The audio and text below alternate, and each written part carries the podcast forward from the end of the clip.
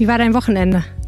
Ähm, ja, sehr schön. Ich äh, habe allerdings gestern gearbeitet, aber es war auch interessant. Also es ging äh, mal wieder auch um Tests und um die Lage vor Ort in den Kreisen Gütersloh und Warendorf. Ja, können wir gleich drüber sprechen. Und ich habe gehört, heute äußert sich Frau Gebauer zum Thema digitale Schule. Genau, das ist, steht heute auch noch an. Ja, heute ist noch mal so ein kurz äh, vor dem 1. Juli noch mal ein Abräumen aller Themen, die die Landesregierung noch so bewegen. Na dann. Rheinische Post. Ländersache. Der Podcast aus dem NRW-Landtag. Herzlich willkommen zum Ländersache Podcast. Mein Name ist Helene Pawlitzki und ich kümmere mich bei der RP um Podcasts. Und ich bin Kirsten Bialdiger, Chefkorrespondentin für Landespolitik. Und du hast schon gesagt, du hattest ein arbeitsreiches Wochenende, da können wir direkt einsteigen. Ich habe mit großem Interesse heute Morgen deinen Aufmacher gelesen. Es geht um das Thema Testen. Ähm, die Bayern haben ja jetzt gesagt, sie möchten mal gucken, ob sie es vielleicht hinkriegen, alle Menschen immer regelmäßig durchzutesten.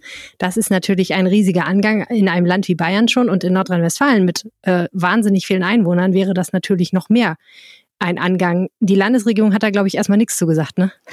Nein, es war jetzt ja auch äh, ein Vorstoß am Wochenende und ähm, das ist das ist auch verständlich, dass jetzt dann am Sonntag die Staatskanzlei nicht sofort sagen kann, wir machen das auch so, wie du sagst. Das ist ja ein ziemlich großer Angang, so viele Menschen zu testen und das muss dann auch gründlich und sorgfältig vorbereitet sein und nicht zuletzt natürlich auch die Frage geklärt sein, wer die Kosten denn übernimmt, wenn die Krankenkassen nicht einspringen.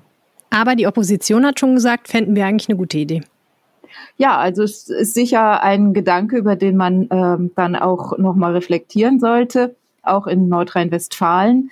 Ähm, denn je schneller wir äh, wissen, wo eventuell Hotspots auftauchen könnten, desto eher können wir ja auch gegensteuern. Und ähm, das war ja in, in Gütersloh relativ spät der Fall. Also als, als äh, man darauf aufmerksam wurde, dass es dort einen Hotspot gibt, da waren ja schon mehrere hundert angesteckt und äh, verbreiteten das Virus dann entsprechend auch weiter. Daher also äh, der Gedanke, dass, dass sich dadurch die Hotspots schneller eindämmen und eingrenzen lassen und eben dann auch schneller Gegenmaßnahmen ergriffen werden können, der äh, hat ja einiges für sich. Hm. Es scheint da ja zwei Schulen zu geben. Die einen sagen, ja klar, warum nicht? Solange wir alle testen können, machen wir das auch. Die anderen sagen, testen ist gut und schön, aber eigentlich wäre viel schlauer, die Leute, die zu Risikogruppen gehören oder eben in Bereichen arbeiten, wo man sich schnell anstecken kann, zum Beispiel in der Pflege oder eben in der Fleischindustrie, dass man lieber da gezielt testet. Das hat ja beides was für sich so, ähm, aber ja, so richtig ist noch nicht klar, wo die Reise hingeht, glaube ich. Ja, also das eine schließt ja das andere nicht aus. Ähm, und es ist auch richtig, äh, diese Tests müssen dann auch regelmäßig wiederholt werden, weil es ja immer nur Momentaufnahmen sind. Daher würde ich sagen, was vielleicht sogar noch mehr Sinn machen würde, ist äh, einen Bluttest zu machen, um zu schauen, wer schon immun ist. Das natürlich auch dann äh, mit gewisser Vorsicht, weil äh, eine Immunität auch nicht ganz garantiert ist zum jetzigen Stand. Ähm, aber das würde vielleicht ein bisschen mehr Aufschluss darüber geben, wo zumindest schon große Teile der Bevölkerung immun sind und ähm, das Virus dann nicht mehr ganz so viel anrichten kann. Also wenn man eine Kombination hinbekäme aus regelmäßigen Tests, auch gerade, wie du gerade gesagt hast, in, in äh, um, ja, möglichen Risikoeinrichtungen, ist immer ein bisschen schwierig das Wort, aber in Einrichtungen, wo das Virus besonders viel anrichten kann, ähm, kombiniert mit dieser äh, Blutimmunität, äh, das, äh, das war das wahrscheinlich nicht der richtige Fachausdruck, aber äh, alle, kombiniert mit der anderen Form von Tests, dann kann ich mir vorstellen, dass es, dass es äh, wirklich etwas bringen ja. würde. Ja, ich habe auch drüber nachgedacht. Also das Problem ist ja auch einfach, dass viele Menschen Corona haben, ohne zu wissen, dass sie es haben. Das heißt, wann würde ich auf die Idee kommen, so einen Test zu machen, selbst wenn er mir frei verfügbar wäre? Ne? Also erst dann ja, wenn ich das Gefühl habe, ich bin krank oder wenn ich denke, okay, ich fahre jetzt von mir aus meine Großeltern besuchen, dann macht es irgendwie Sinn. Aber ich würde ja unter normalen Umständen jetzt nicht ständig losrennen, um mir so einen Test zu besorgen, ohne jeden Anlass. Ja, aber zum Beispiel eine Idee wäre doch kurz vor äh, Wiederbeginn der Schule nach den Sommerferien zu sagen, ähm, alle sollen erstmal, bevor sie wieder in die Schule gehen, einen Test machen. Mhm. Das wäre doch eine gute Idee, um zu schauen, ähm, wer hat möglicherweise etwas aus dem Urlaub mitgebracht oder, oder auch von immer, also von wo auch immer. Hm.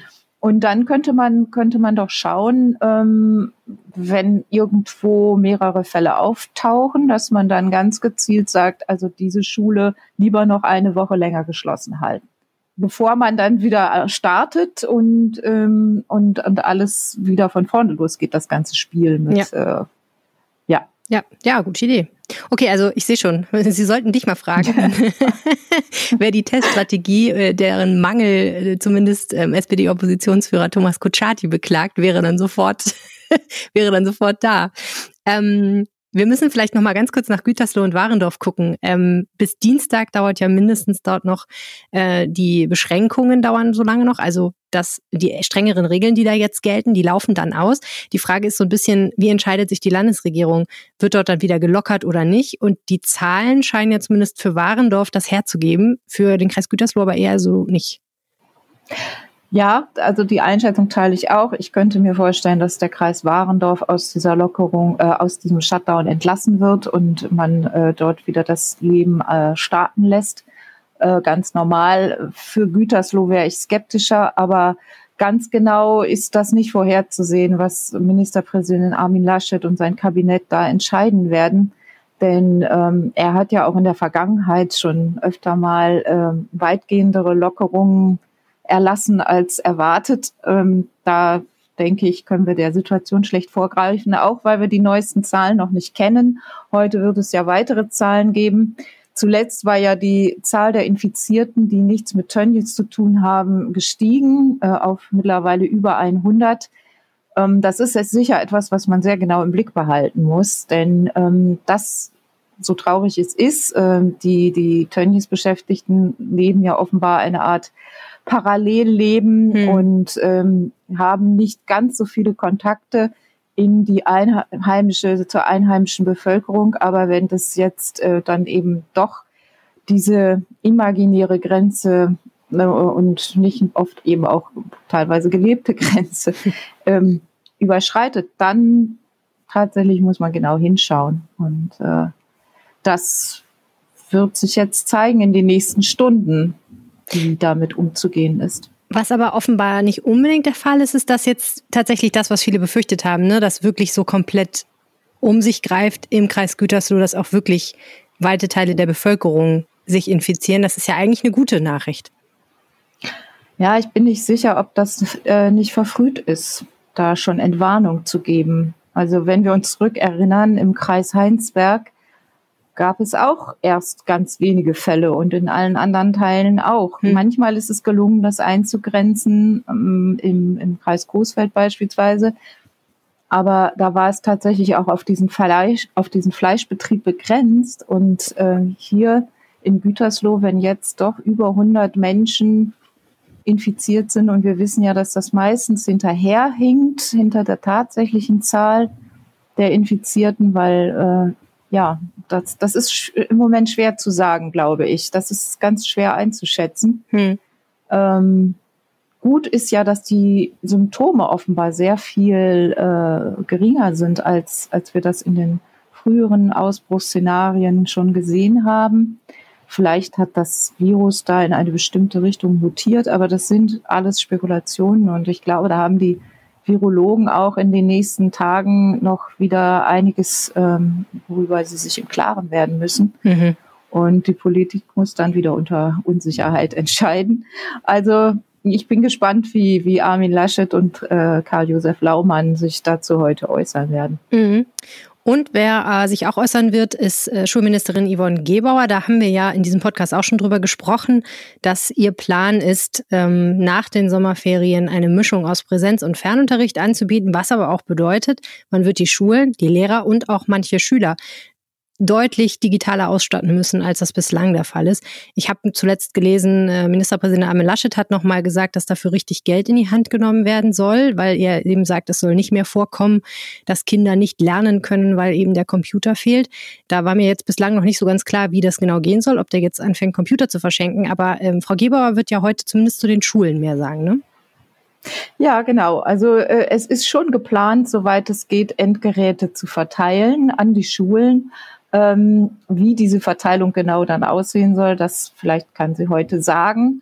Ähm, und ähm, es soll dann auch Leihgeräte geben.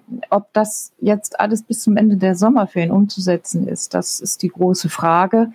Und äh, ich finde eine Idee ganz gut, die auch schon von Seiten der Schulministerin und ihres Staatssekretärs kam, äh, nämlich zu sagen, wir äh, bauen solche Lernräume in den Schulen ein. Das heißt, diejenigen, die so schlecht angebunden sind, aus welchen Gründen auch immer, weil sie kein Internet haben, weil sie kein digitales Endgerät haben, die können äh, unter Wahrung der Abstandsregeln in die Schulen kommen äh, und ähm, können dann jederzeit eben dem Unterricht folgen. Mhm. Entweder in extra Räumen oder ähm, eben auch dem Präsenzunterricht, wenn es die Infektionslage zulässt. Mhm. Also ich glaube, den Gedanken muss man vielleicht noch mal weiter verfolgen. eine andere Frage, die aber auch immer wieder die, glaube ich, ein bisschen zu wenig beleuchtet ist. Das ist die Sache, eigentlich haben ja über 99 Prozent aller Kinder heute ein Smartphone. Mhm. Und die meisten Videoveranstaltungen kann man ja per Smartphone verfolgen. Mhm. Das heißt, wenn einige Schüler nicht zu erreichen sind, dann muss das auch andere Gründe haben. Dann hat es nicht nur den Grund, dass es um die digitale Ausstattung geht. Und ich glaube, an diesem Punkt muss man nochmal nachschärfen. Da müsste man doch vielleicht den einen oder anderen Lehrer dazu motivieren, wenn er es nicht von sich aus macht. Viele machen das von sich aus. Ich kenne Lehrer, die das machen, die von Haus zu Haus gehen und ihre Schüler aufsuchen mhm. und äh, dann auch mit denen sprechen und man kann vielleicht dann auch Lernorte finden, ähm, dass man da einen äh, auch nacharbeitet, mhm. damit man äh, bestimmte Schüler eben nicht verliert.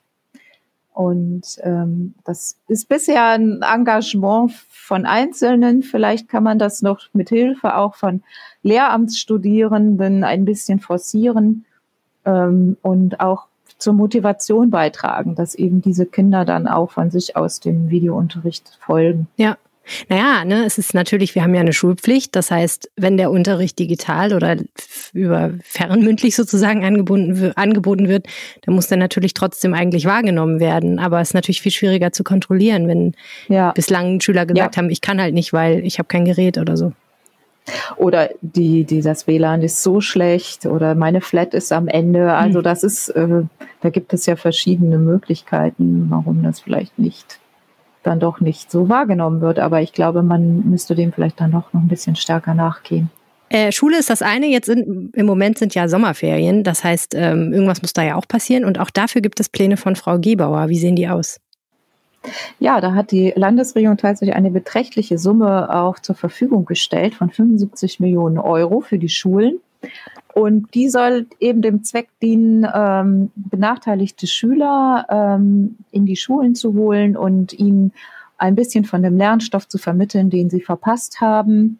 Richtet sich nicht nur an benachteiligte Schüler, aber das sollte schon der Schwerpunkt sein. Und ähm, dann aber auch das zu mischen mit einem attraktiven Ferienprogramm und äh, beispielsweise Besuchen im Zoo, Ausflügen, das, was man eben sonst von der Sommerferienbetreuung kennt.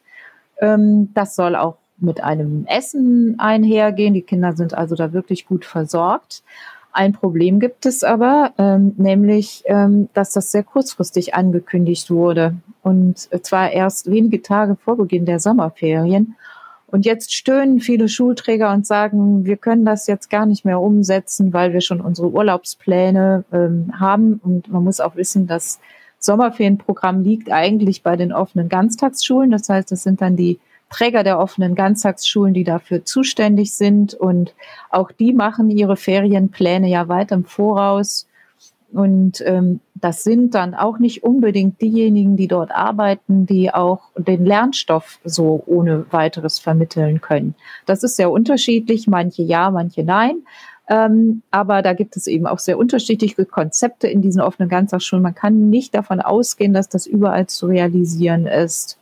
Und ähm, da, ja, könnte es leider sein, dass dann diese gut gemeinte Ankündigung und dieser gute Plan sich nicht ganz so erfüllen lässt. Ähm, die Schulministerin hat aber auch schon gesagt, dass man äh, auch in den Herbstferien das noch einmal wiederholen kann Und da könnte es dann ja vielleicht doch realistisch sein, dass äh, einiges nachgeholt werden kann. Gut, und zum Schluss haben wir beide uns getroffen mit dem Mann, der im Landtag die Geschäfte äh, in der, fest in der Hand hat, nämlich dem Landtagspräsidenten André Cooper.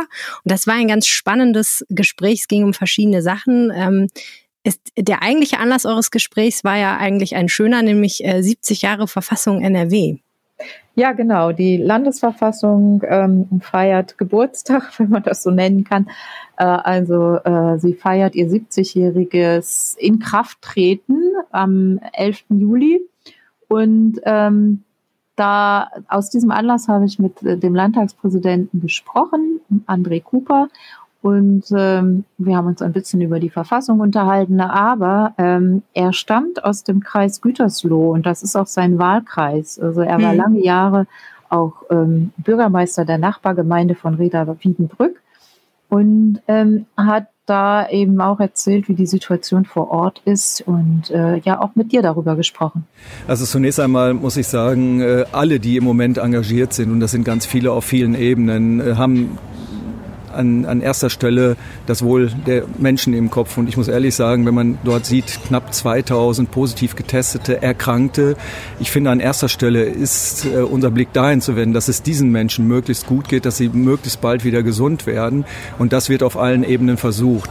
Ansonsten muss man sich die Situation deutlich machen. Aus der Ferne ist alles immer einfach. Äh, aber wie wir alle wissen, gab es im Anfang ja sogar die Schwierigkeit, äh, die, die Arbeiterinnen und Arbeiter von Tönnies sind alleine im Kreis Gütersloh auf etwa über 1300 Unterkünfte verteilt. Man musste erstmal feststellen, wer ist wie, wer ist wo, äh, in welcher Situation. Und die Wohnsituation ist sehr unterschiedlich. Äh, wir haben beispielsweise in Reda Wiedenbrück 200 Arbeitnehmerinnen und Arbeitnehmer, circa nach meinen Informationen heute, die ganz normal, weil sie ihre Familie mitgebracht haben, privatrechtlichen Mietvertrag mit irgendjemandem gemacht haben. Und wir haben dann die Situation in anderen Bereichen, wo dann sehr viele Menschen unter einem Dach sind. Also ganz unterschiedliche Situationen und von daher äh, war es richtig, zunächst mal darauf zu reagieren, aus meiner persönlichen Abgeordnetensicht, äh, dass vor Ort Kita und Schule geschlossen wurden und alles weitere ergibt sich jetzt. Tönnies ist ja unheimlich wichtig für den Kreis. Das ist, glaube ich, unbestritten, auch angesichts der vielen Arbeitsplätze, die da geschaffen sind. Aber glauben Sie, sich, dass sich das Verhältnis der Menschen dort vor Ort zu diesem Unternehmen ändern wird? Also wenn man die Stimmung in der Bevölkerung sieht, ist natürlich sehr starker Frust und Enttäuschung und auch Wut dort. Ist natürlich klar, wenn Sie alleine sehen aus der Sicht derer, die Kinder im, in der Kita haben oder in der Schule haben. Wir waren gerade auf dem Weg, dass die Kinder wieder in die Kita konnten, in die Schule konnten und jetzt von heute auf morgen war das nicht mehr möglich. Äh, das ist natürlich eine Situation oder nehmen Sie die Situation der Gesundheit. Äh, plötzlich 1000 Menschen oder 2000 Menschen erkrankt. All das äh, löst natürlich keine Begeisterung aus, verständlicherweise. Und viele Menschen machen sich Sorgen darum, wie ist es mit meiner eigenen Gesundheit. Wir haben viele Menschen, die Risikopatienten sind. Äh, und all diese Formate auch, es war gerade wieder möglich, Angehörige in Altenpflegeheimen, in Krankenhausen, Krankenhäusern zu besuchen. All das ist jetzt nicht mehr möglich. Ja, und dann erleben wir so ein Stück weit Diskriminierung, die jetzt stattfindet. Viele haben sich auf den Urlaub gefreut.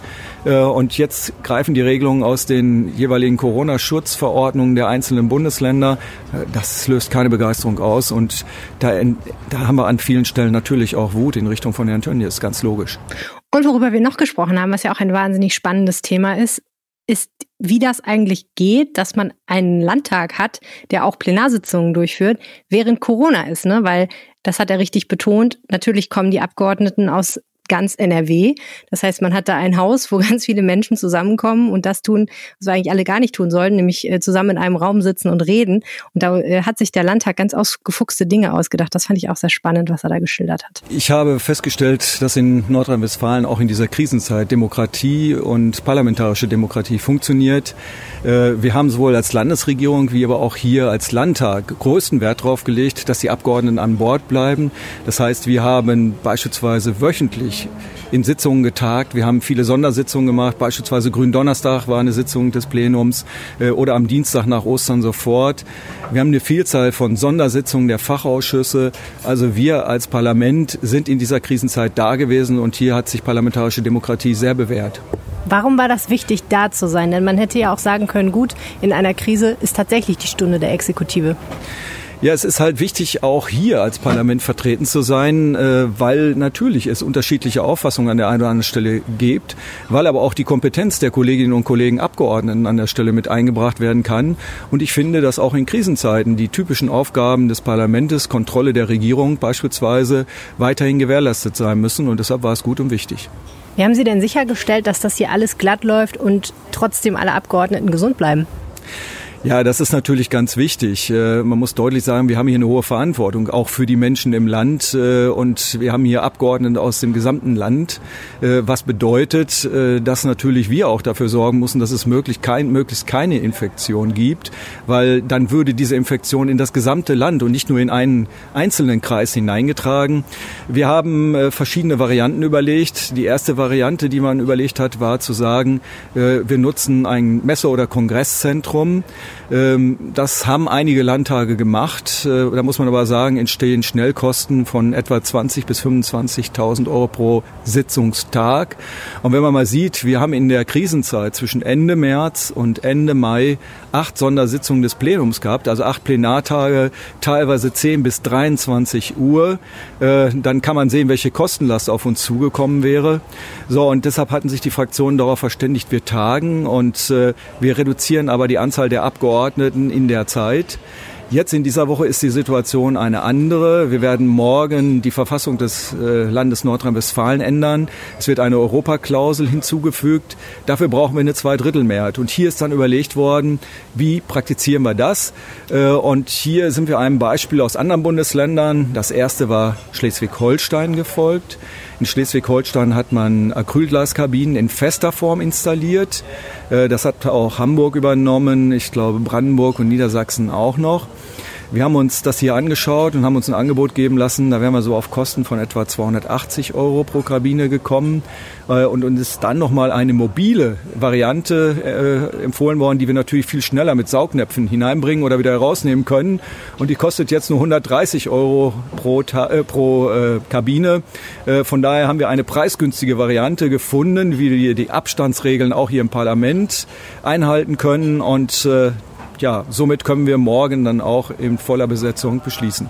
Da muss man sich als Landtagspräsident ja an ganz neuen Themen einarbeiten, ne? Ja, das ist so. Wir haben eben zu Beginn äh, der parlamentarischen Krise sofort einen parlamentarischen Krisenstab ins Leben gerufen, zusammengesetzt aus den Mitgliedern des Präsidiums und der Fraktionen. Und dieser Krisenstab hat immerhin 18 Mal getagt. Äh, viele viele Sitzungen von diesen oder fast alle als Videokonferenz. Ähm, aber hier ging es eben um die Frage, wie können wir den Funktionsbetrieb aufrechthalten, die Verfahrensregeln miteinander zu besprechen, zu gucken, welche parlamentarischen Gebräuche geben wir. Es ist zum Beispiel gesagt worden, auch die Fachausschüsse sollen weitertagen. Es gab Sondersitzungen der Fachausschüsse und hier ist zum Beispiel dann entschieden worden, äh, dass wir in Fraktionsstärke abstimmen. Das heißt, rein theoretisch hätte es gereicht, wenn vor Ort ein Repräsentant einer jeden Fraktion ist, weil die Mehrheit nicht in Frage gestellt werden. Aber auch da waren neue Herausforderungen, weil uns war es natürlich auch wichtig, äh, dass die Ausschüsse weiterhin tagen können und äh, dass wir eine Öffentlichkeit gewährleisten können. Äh, und auch da hat es dann Änderungen gegeben. Normalerweise werden in einem Livestream die Sitzungen des Plenums übertragen und es werden Anhörungs-, Sachverständigenanhörungen der Ausschüsse übertragen.